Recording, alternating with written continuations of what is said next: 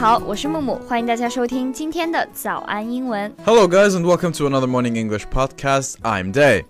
Day, I made a really bad dream yesterday.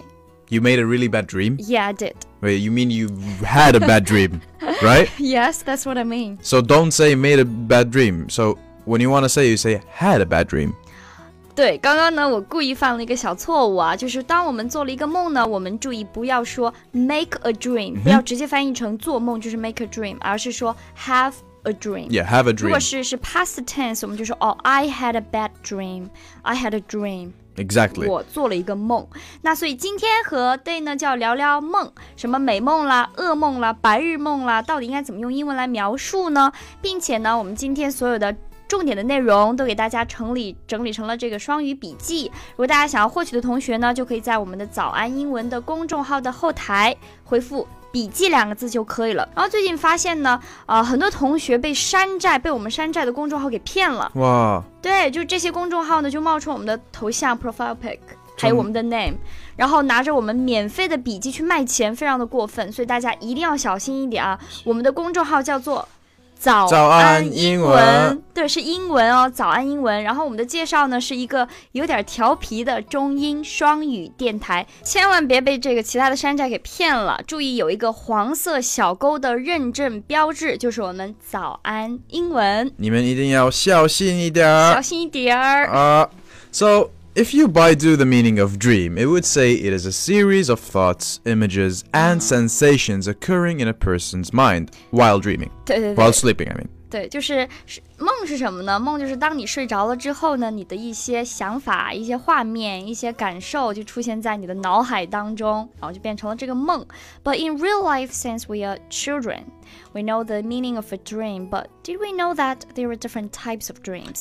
不同类型的梦， Exactly. There are f- different types of dreams, Hmm. and today we're going to discuss some of them. 对 So- 常见的 common ones。 So the first one is daydream. D A Y D R E A M. Oh, I have this kind of dream every Uh, day. Yeah, I think yeah, most of us do. So now daydreaming happens when we let our imagination Hmm. just run wild and free. But the key thing here is to remember that daydreaming does not need sleep for it to happen. 对这个 dream 和我们刚刚提到的这个不一样，它不一定要睡着的时候做，白天也可以做，叫做白日梦。Day 呢是白天，dream 是做梦，那 daydreams 可能不止一个梦，daydream 就是白日梦。对，你的名字就叫白天。对哇，好的名字，白天。So, for example, for daydreaming is studies shows that an average human spends 70 to 120 minutes daydreaming per day. Really？ Exactly, I, I do that.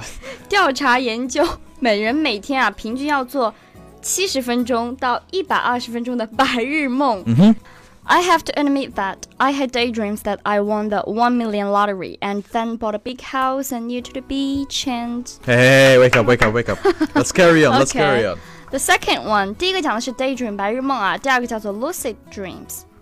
What is a lucid dream? 嗯，L E U C I D lucid，它是表示清晰的，非常 clear。嗯 Have you guys ever had a dream where you realize that it is a dream, so you actually wake yourself up and aware of every decision you make in your dream? Now that is called lucid dream. 什么意思呢？就是当你醒来之后啊，你非常清晰的记得在梦里做了什么，你的每一个决定，梦里的一切非常清晰，这个就是 lucid dreams。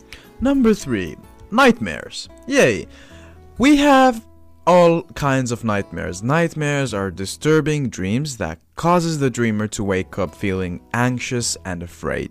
对，第三个我们刚刚讲到的是 nightmares，就是噩梦。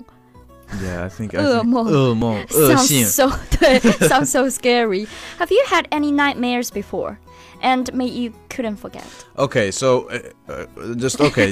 There's like a bad dream that sometimes happens to me. So basically, I'm alone in my room. Okay, this is my dream.